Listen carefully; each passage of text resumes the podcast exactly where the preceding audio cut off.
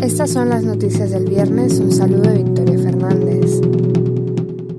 La Organización Mundial de la Salud informó este viernes que desde que estallaron las hostilidades el 7 de octubre ha habido más de 350 ataques contra la asistencia sanitaria en Gaza. Así, un total de 645 personas han muerto desde el 7 de octubre y más de 800 han resultado heridas como consecuencia de estos incidentes, declaró este viernes el portavoz de la agencia coincidiendo con la denuncia de que una enfermera ha sido tiroteada y herida de gravedad en el quirófano de un hospital de Han Yunis. Tarik Yazarevich declaró a los periodistas en Ginebra que estos ataques han afectado a 98 centros sanitarios, 27 de los cuales han sufrido daños, y a 90 ambulancias, 50 de las cuales se vieron perjudicadas. Por su parte, la Oficina de Coordinación para los Asuntos Humanitarios informó en su última actualización sobre intensos combates en Han Yunis el jueves, con bombardeos y fuertes disparos.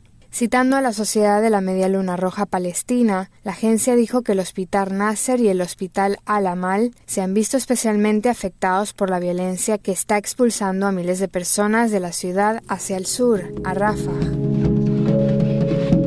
El alto comisionado para los derechos humanos advirtió que la destrucción generalizada de bienes no justificada por necesidades militares y llevada a cabo de forma ilegal y gratuita constituye una grave violación del cuarto convenio de Ginebra y un crimen de guerra. La declaración se produce ante lo que parece ser la creación de una zona de amortiguación por parte de las fuerzas de defensa de Israel, que están destruyendo todos los edificios de la franja que se encuentran a menos de un kilómetro de la valla entre Israel y Gaza.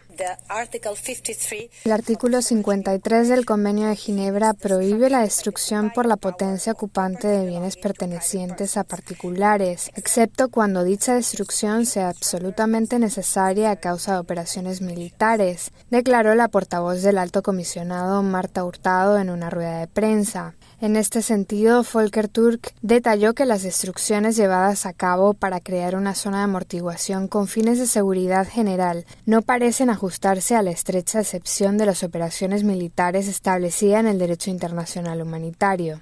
Además, desde finales de octubre de 2023, la Oficina del Alto Comisionado ha registrado la destrucción y demolición generalizadas por parte de las Fuerzas de Defensa de Israel de infraestructuras civiles, incluidos edificios residenciales, escuelas y universidades, en zonas en las que ya no se combate, e Israel no ha dado razones convincentes para justificarlo. A este respecto, el alto comisionado señaló que este tipo de destrucción generalizada consolía el desplazamiento de las comunidades que vivían en estas zonas y parece tener como objetivo hacer imposible el regreso de los civiles. Recuerda a las autoridades que el traslado forzoso de civiles puede constituir un crimen de guerra, señaló Volker Turk.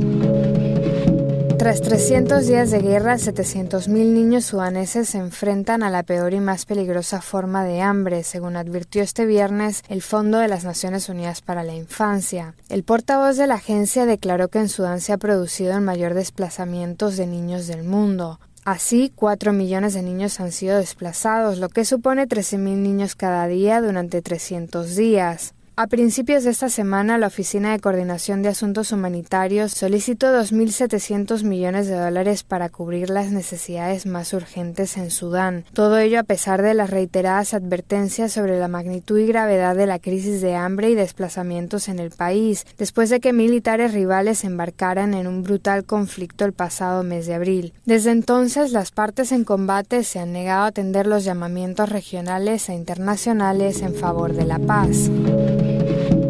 Enero de 2024 fue el mes más violento en más de dos años en Haití, dijo este viernes la Oficina del Alto Comisionado para los Derechos Humanos, advirtiendo que la crisis podría empeorar. Según la oficina, al menos 806 personas fueron asesinadas, heridas o secuestradas el mes pasado. También murieron o resultaron heridos unos 300 miembros de bandas, con lo que el número total de personas afectadas ascendió a 1.108, más del triple que en enero de 2023. El alto comisionado denunció que la ya desastrosa situación de los derechos humanos se ha deteriorado aún más, en un contexto de incesante y creciente violencia de las bandas, con consecuencias desastrosas para los haitianos. Impacto de este torrente de violencia sobre los niños sigue siendo especialmente preocupante. En 2023, 167 niños murieron o resultaron heridos por las balas. Algunos fueron ejecutados por bandas o por los llamados grupos de autodefensa por apoyar supuestamente a sus rivales, según el alto comisionado.